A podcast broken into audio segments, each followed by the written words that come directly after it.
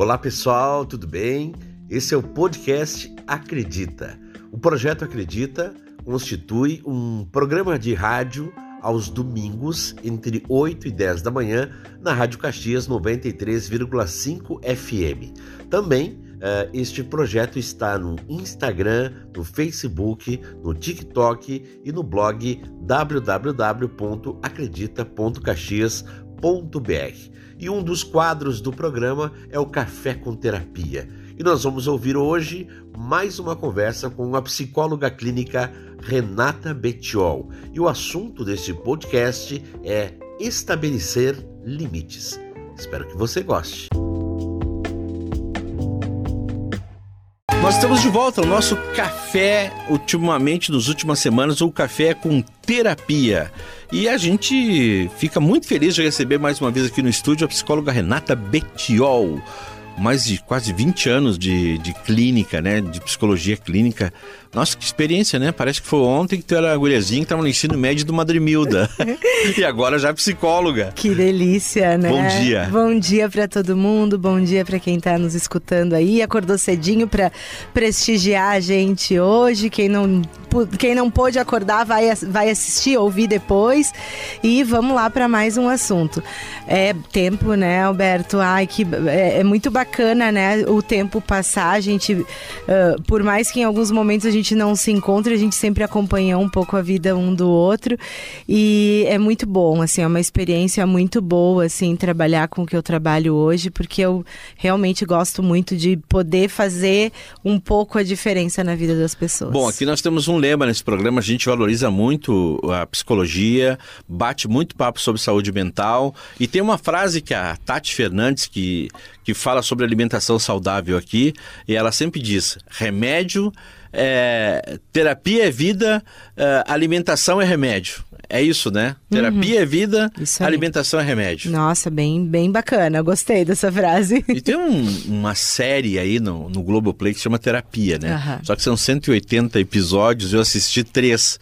E até falei pra minha psicoterapeuta, olha, a senhora assistiu? Ela disse, não. Então, quando a senhora assistir, a senhora vai ver que eu sou fichinha perto dos pacientes que tem né, naquela série. Eu né? assisto eventualmente, não muito, porque né, eu tento sair um pouco da, dessa questão terapia quando eu assisto assisto coisas, né? Sim. Porque eu já leio, já trabalho com isso.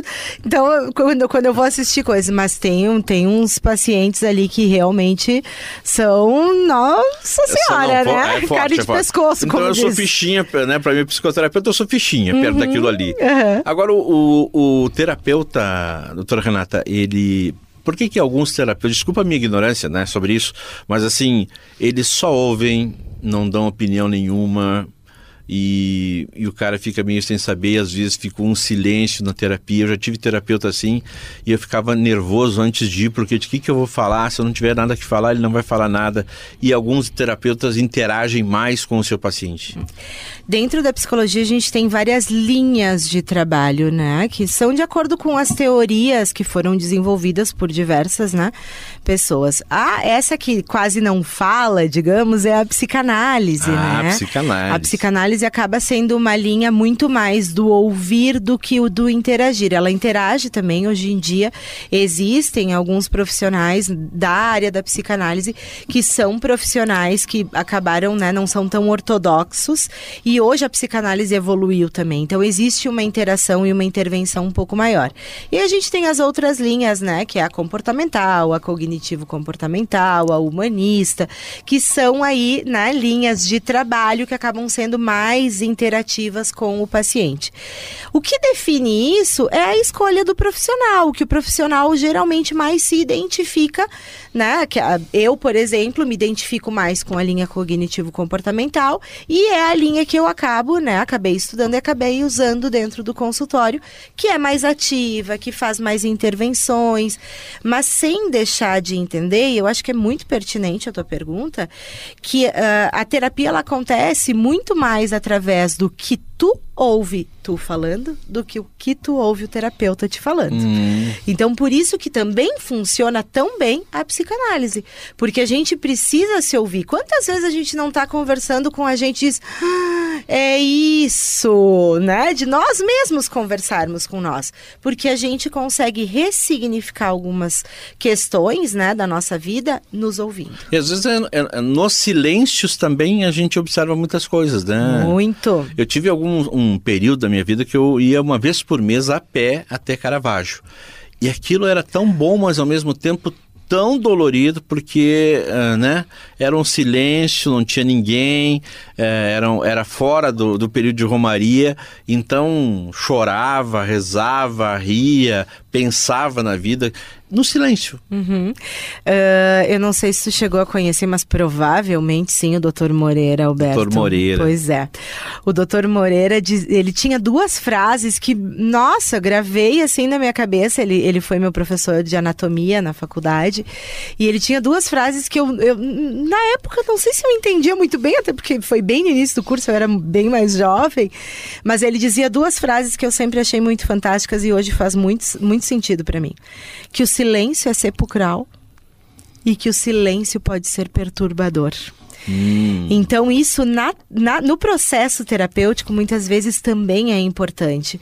Porque tu perturbar o teu paciente esperando que ele vá buscar uma resposta, que ele vá buscar um entendimento a respeito daquilo que ele disse, faz com que esse silêncio movimente o o paciente. Então, realmente, dentro do silêncio existe às vezes um barulho muito maior do que quando é, a gente um fala. silêncio bar barulhento, né? Isso aí. Ensurdecedor. É. Bom, a gente, é, na verdade, a gente tem continuado assuntos, né? A gente já falou sobre elogio, crítica, já falou sobre pessoas uh, tóxicas. Eu não me lembro qual foi o primeiro assunto que a gente conversou na nossa primeira participação, mas enfim, estava relacionado. Eu acho que foi sobre relacionamento é, lá no início. Isso, relacionamentos. E hoje sobre estabelecer limites, né? Que na verdade é uma continuidade de, de pessoas tóxicas, né? Uh, eu até ouvi uma frase, doutor Renato, que diz assim: você não perde amizades, oportunidades e nem relacionamentos quando começa a estabelecer limites. Você pode é, perder aproveitadores, manipuladores, narcisistas e sanguessugas. Eu achei essa frase bem forte. Forte mesmo. É por aí? É por aí. É por aí. Uh, na maioria das vezes, as pessoas que têm dificuldade de estabelecer esse limite, né, do que a outra pessoa pode fazer ou não, do quanto a outra pessoa pode interferir ou não, recusar um convite, às vezes, para ir tomar um café, porque às vezes a gente não está afim, ou às vezes a gente né, vai ter que reorganizar toda a nossa agenda, uh, são geralmente, né, porque na psicologia a gente tem um problema que nada é regra, né, tudo existe um, pode ser, um, né, uma, uma questão assim de que às vezes pode pode ser uma coisa ou pode ser outra. Uh, mas geralmente são pessoas carentes. E aí, para agradar o outro, não conseguem dizer não, para não ser mal visto pelo outro, para ser aceito pelo outro, acabam não conseguindo dizer não.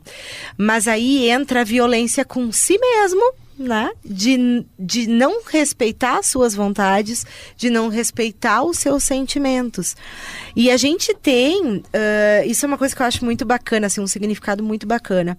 A, a gente aprende o não como algo negativo. Uh, pensa quando a gente é criança, né? Ou quando a gente está com crianças. A gente diz o não e a criança muitas vezes chora, porque ela entende aquilo como algo negativo. E a gente não tem que entender na vida adulta que isso continua tendo um significado negativo. Às vezes eu estou dizendo não porque eu estou me respeitando e estou te respeitando. Eu não vou ser uma boa companhia para ti hoje, por que, que eu vou? Sim. Né? Então é bem importante isso. E muitas vezes a gente tem pessoas que abusadas, né, ao nosso redor, que exploram isso na gente. Algumas até nem percebem, mas que acabam explorando isso na gente. Então, se a gente perder essas pessoas, a gente não perdeu, a gente ganhou a nós mesmos. É, é e eu fico, me lembrei agora do de algo de igreja, é, que são os dez mandamentos, né?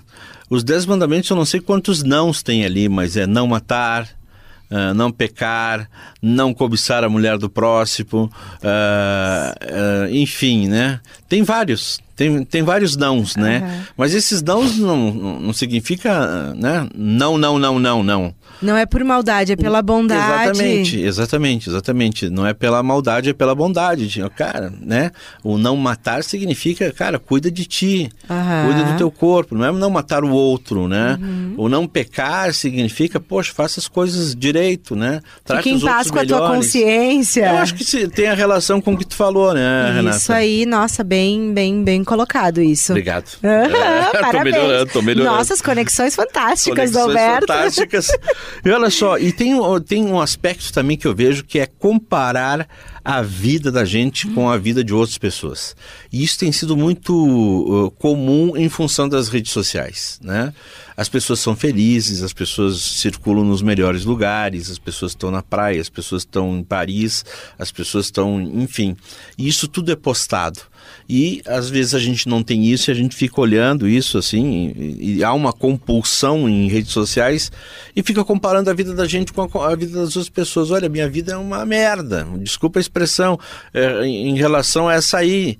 É, isso tem acontecido muito, inclusive com adolescentes, com nós adultos e até mesmo com crianças. A grama do vizinho, né? Que a gente a grama do vizinho, a casa muito. do vizinho, é... a família do vizinho, uhum. a viagem do vizinho. Enfim, a gente compara, né?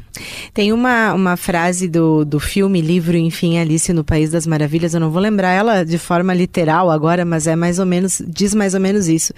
Se eu não sei onde eu quero ir, eu não sei o caminho que eu tenho que percorrer, né? Eu não sei qual caminho eu tenho que seguir. E muitas vezes isso é não saber qual é o caminho, porque quando a gente está se inspirando só naquilo que o outro tem e não conseguindo enxergar o que tem de bom naquilo que nós temos, naquilo que nós construímos, é porque a gente não sabe onde é que a gente está querendo chegar. Uh, a gente acaba não entendendo que se a gente está agindo sendo pessoas nota 6, a gente vai ter coisas nota 6. E se a gente está vendo o que o outro tem e o que o outro outro construiu como nota 10, eu preciso então melhorar para ser nota 10 e não querer o que o outro tem, mas primeiro ser uma pessoa um pouco melhor para mim mesmo, né? Claro. Então a gente muitas vezes constrói o sucesso baseado naquilo que o outro tem, sem olhar o nosso próprio sucesso. Mas isso é muito, é, é muito importante, muito preocupante, né? Porque as redes sociais têm colocado isso uh, como verdade. Eu sempre digo assim, a, a, a, nossa juventude, né? Tu é mais jovem que eu, mas a nossa juventude era jogar bola no campinho, era brincar na rua, até que a mãe chamasse para ir para dentro e era um grito só e deu para bola. Isso vai, aí. vai, vai. Se né? for pro segundo, tá ferrado. É, bolinha de gude, enfim, nós não tínhamos redes sociais. Uh, hoje nós temos, não vamos demonizar as redes sociais, mas ela provocou isso, né? Uma comparação constante com os outros, né? Porque as pessoas são todas felizes felizes. Uh, e isso é preocupante. O pior. E tem gerado depressão, inclusive. Tem gerado depressão, né? Sabe o que, que eu vejo como pior disso tudo, Alberto? Nós dois não temos essa responsabilidade porque não somos pais. É verdade. Mas o pior são os pais. Porque são os pais que estão alimentando essas gerações né? Os nossos pais até talvez tinham uh, na, na, na, na, nossa época de infância e adolescência, talvez até tinham outras coisas que os outros tinham e que a gente não podia ter. Mas eles não alimentavam isso em nós, eles alimentavam valorizar isso, sabe? A, a, a Paula, por exemplo, que é a minha irmã, né, a mais nova, eu lembro que muitas vezes, depois que, depois que os meus pais faleceram, sei lá, eu não tinha o tênis que ela queria para comprar para ela. E aí, às vezes, eu dizia, bah, Paulinha, dá para esperar uns dois meses, assim, a gente junta uma graninha, a gente consegue comprar aquele tênis que tu quer. Nossa, ela ficava super de boa. Ela dizia: Não, bem tranquila, vou me virando com esse aqui. Então, assim, é, isso, graças a Deus, eu consegui passar para ela, que foi o que eu aprendi. Hoje em dia, o adolescente chega pro pai: Eu quero aquele tênis. O pai sai na hora e vai comprar. Então, a, a rede social, ela alimenta esse consumismo, né, das Sim. nossas gerações, que a gente não tinha, né? Nossa internet era discada, só podia só do usar meia-noite, depois da meia-noite, que era mais barato, é, né? No caso, eu ia na tia maioria que tinha um telefone, o, o, fixo, aquele de casa, né? Isso. Eu ainda tenho um telefone fixo, mas a maioria não tem. Mas pedia, pedia lá para ela, vá, cede aí que eu preciso fazer uma ligação, né? Uhum. Ou no orelhão com as fichas, né? Uhum. E, e, sabe que isso é uma coisa, eu, apesar de não trabalhar com criança e adolescente, eu encaminho e te, trabalho com os pais dessas crianças e adolescentes. E eu, eu, eu leio algumas coisas até para poder orientar os pais, e esses dias eu estava lendo exatamente sobre isso. O teu filho prefere o, né, o, o, o celular tal ou a roupa de marca tal, porque em algum momento ele viu e tu proporcionou isso para ele. Se tu tá reclamando agora que ele só quer uma coisa de marca, ou que ele não aceita algo mais simples, algo, né, que seja mais caseiro, digamos, porque tu alimentou isso nele. Então é, é responsabilidade nossa ensinar para eles que o mais simples também pode ser tão bom quanto. Pensa, né, uh, crianças pequenas. Não sei se tu tem, teve alguém perto de ti. Quanto eles gostam de brincar com panela? Meu Deus. Quando eles são pequenos. E às vezes a gente vai lá, compra aqueles brinquedos cheios que faz barulho, que é tudo super colorido, e eles amam bater uma panela. É, isso aí, sobrinha. Eu também bato panela, mas por outros motivos de vez em quando, quando eu assisto alguém na TV. Eu é. bato panela. eu bato panela ali em São Peregrino, tem um batedor de panela ali. Mas assim, isso é verdade, assim, para encerrar, um, um, sobrinho meu todo, né, com brinquedos automáticos, enfim, um dia eu disse, cara, o que, que eu vou dar para meu sobrinho? E a minha irmã disse, compra um saquinho de bolinha de goodies.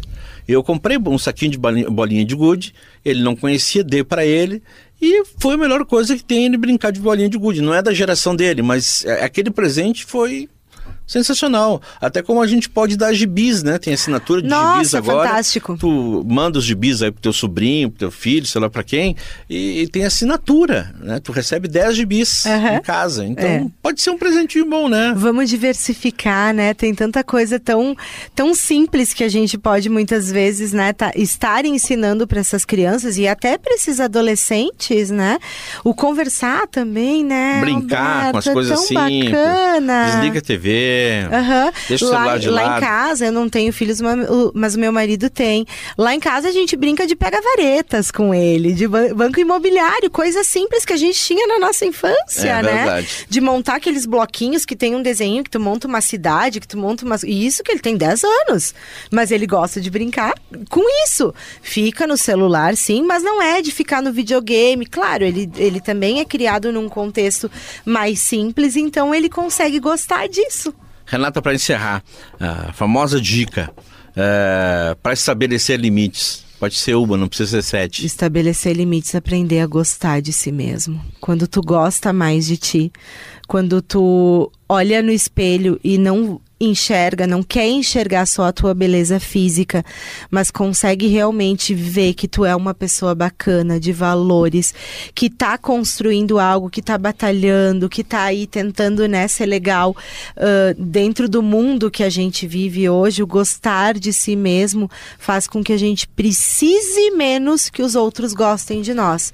E sim, quando os outros gostarem, a gente vai ficar feliz, mas a gente não vai ter a necessidade de não conseguir dizer dizer não para ser aceito e para ser valorizado. E também a gente pode sugerir uma frase aí que está rodando nas redes sociais e inclusive eu vi o padre Fábio de Mello falando sobre essa. É, o livro é Pequeno, Pequeno o Pequeno Príncipe, que eu confundo Pequeno Príncipe com Alice no País das Maravilhas. E diz o seguinte: tu te tornas eternamente por aquilo que cativas. Responsável. É responsável. Então, eu não quero ser responsável se eu cativei alguém pro resto da minha vida. Isso é muito pesado, né? Pode ser um próximo assunto, Pode, na, topado já. Consigo tranquilo falar. Vamos lá, então. Vamos lá. Bom dia, Renata. Bom domingo. Para você também, para todo mundo que está nos ouvindo. Espero que tenham gostado deste bate-papo do quadro Café com Terapia, com a psicóloga clínica de Caxias do Sul, no Rio Grande do Sul, Renata Betiol. Saiba mais sobre o projeto Acredita. Acesse o blog www.acredita.caxias.br.